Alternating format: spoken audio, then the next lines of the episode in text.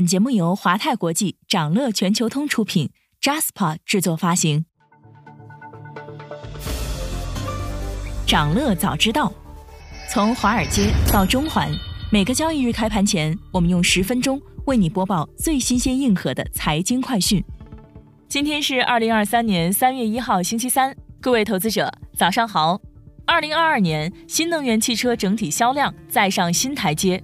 行业整体融资规模有所下滑，但新能源仍是火热的投资风口之一。这一年，有人跑出了黑马态势，有人已经黯然离场。造车新势力的集体祛魅时代即将到来。稍后焦点话题将带你关注。不过，首先还是让我们快速浏览一下今天最值得你关注的全球市场动向。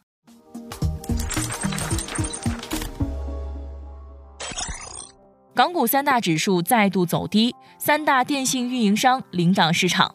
周二，港股三大指数集体收跌，恒生指数下跌百分之零点七九，科技指数和国企指数分别下跌百分之一点六二和百分之一点三三。盘面上呢，大型科技股午后全线下跌，内房股和物管股跌幅居前，汽车股跌势不止。互联网医疗股、燃气股、建材水泥股、煤炭股、手游股、餐饮股纷纷下跌。数字中国顶层规划出炉，电信产业链股在弱势行情中拉升明显。航空股、电力股、中医药股多数上涨。机构指出，港股市场创下年初高点以来的新低。以恒生指数为例，已经连续二十三个交易日持续震荡走低。本轮港股回调即将结束，当前指数已经回落到去年十二月的主要交易区间，交易窗口逐渐打开，一万九千五百点左右将具有较强的支撑，港股赔率空间已经凸显，在这个阶段，高比它成长股仍然是当下的配置方向。投资者继续关注企业财报和美国经济数据。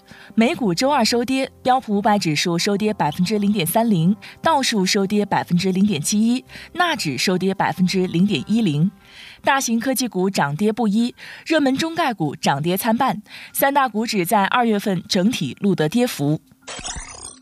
美国成屋签约销售创两年半以来的最大升幅。美国全国房地产经纪人协会公布的数据显示，美国一月成屋签约销售指数环比意外大涨百分之八点一，创下从二零二零年六月以来的最大升幅，远远超过预期。同时，一月也是美国成屋签约销售连续第二个月环比上涨。美国二手车又开始涨价了。高盛在最新的报告中指出，过去两个半月，二手车拍卖价格反弹了百分之七点五，这意味着早春的二手车和潜在新车的通胀面临上行压力。因此，高盛将二零二三年十二月二手车通胀预测从同比下降百分之十五上调到同比下降百分之七点五，同期核心 PCE 预测上调零点一一个百分点，核心 CPI 通胀上调零点三五个百分点。欧债抛售潮加剧，法国和西班牙通胀超出预期，因为食品和服务成本上涨。法国二月调和 CPI 同比初值上涨了百分之七点二，创历史新高。西班牙二月调和 CPI 同比初值上涨了百分之六点一。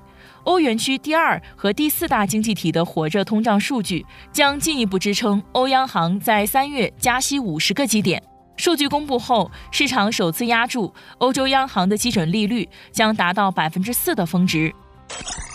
特斯拉柏林工厂提前三周突破关键的产能目标。特斯拉欧洲公司发推称，上周柏林超级工厂生产了四千辆 Model Y。媒体审查特斯拉的生产计划后发现，柏林工厂突破这一里程碑式的产能目标，比计划提前了三周。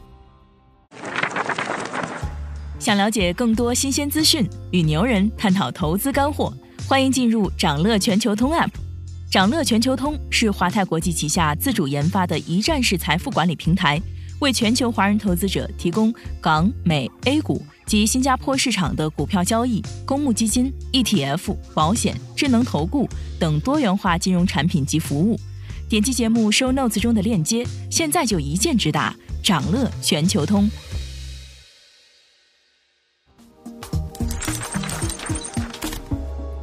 您正在收听的是长乐全球通早间资讯播客节目《长乐早知道》。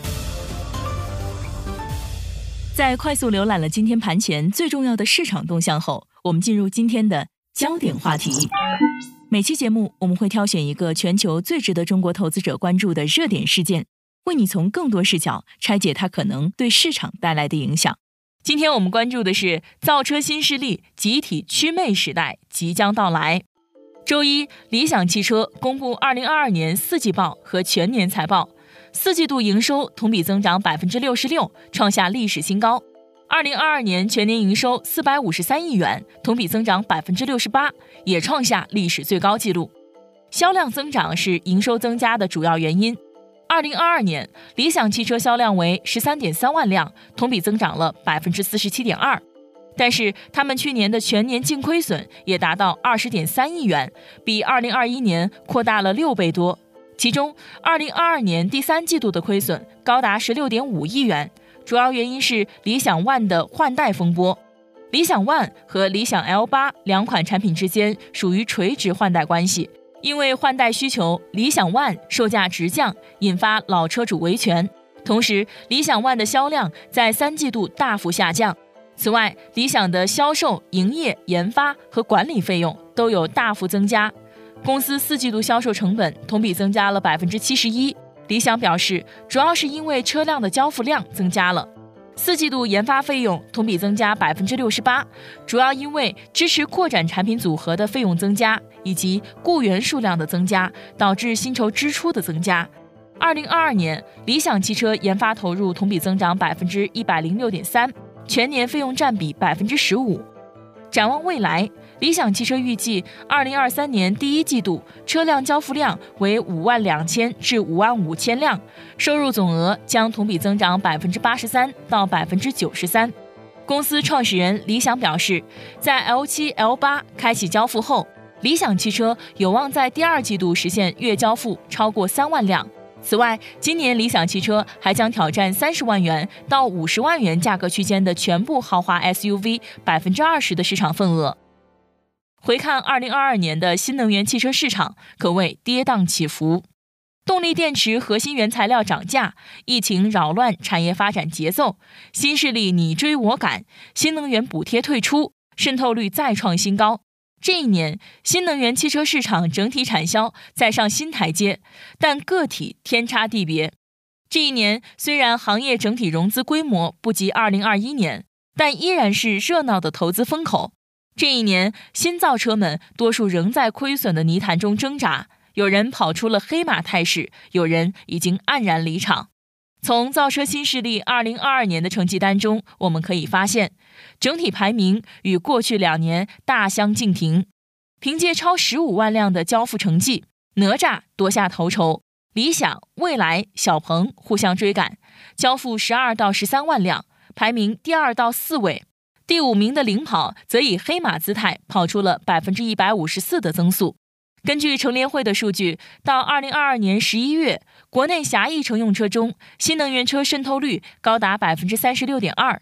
与渗透率攀升息息相关的是，延续了十余年的新能源汽车补贴。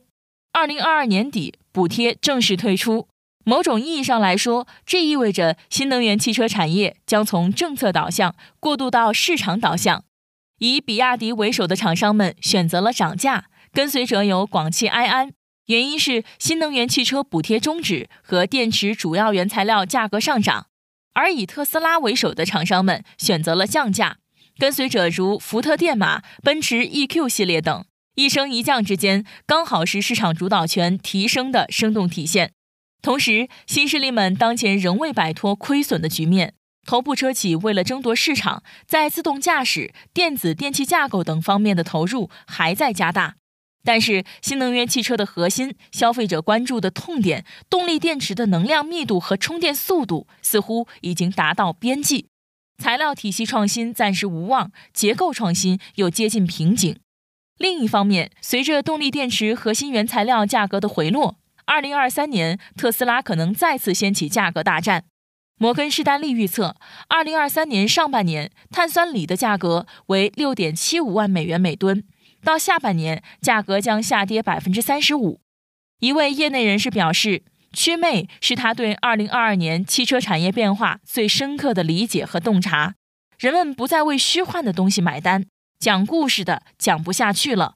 比亚迪为什么卖得好？因为 DMI 纯电续航是真的，省油是真的。对手经常攻击理想汽车的产品没有太多技术含量，但是对用户来说，彩电、冰箱、大沙发、空气悬架都是实实在在的功能和体验。去年十二月，李斌、何小鹏在内部信中的反思核心指向就是回归商业本质，砍掉讲故事的、没有产生价值的部门，不注重产品质量、用户服务、运营效率、现金流健康度、盈利性。靠讲故事和持续烧钱来维持不可持续的商业模式，终点必然是死亡。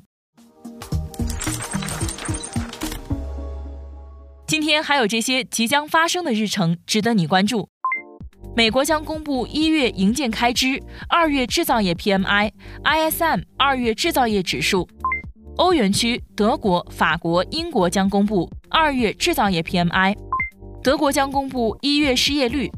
财报方面，赛富时、蔚来汽车将公布业绩。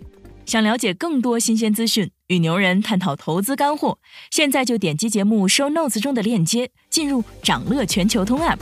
以上就是今天掌乐全球通、掌乐早知道的全部内容，期待为你带来醒目的一天。祝您在投资中有所斩获，我们明早再见。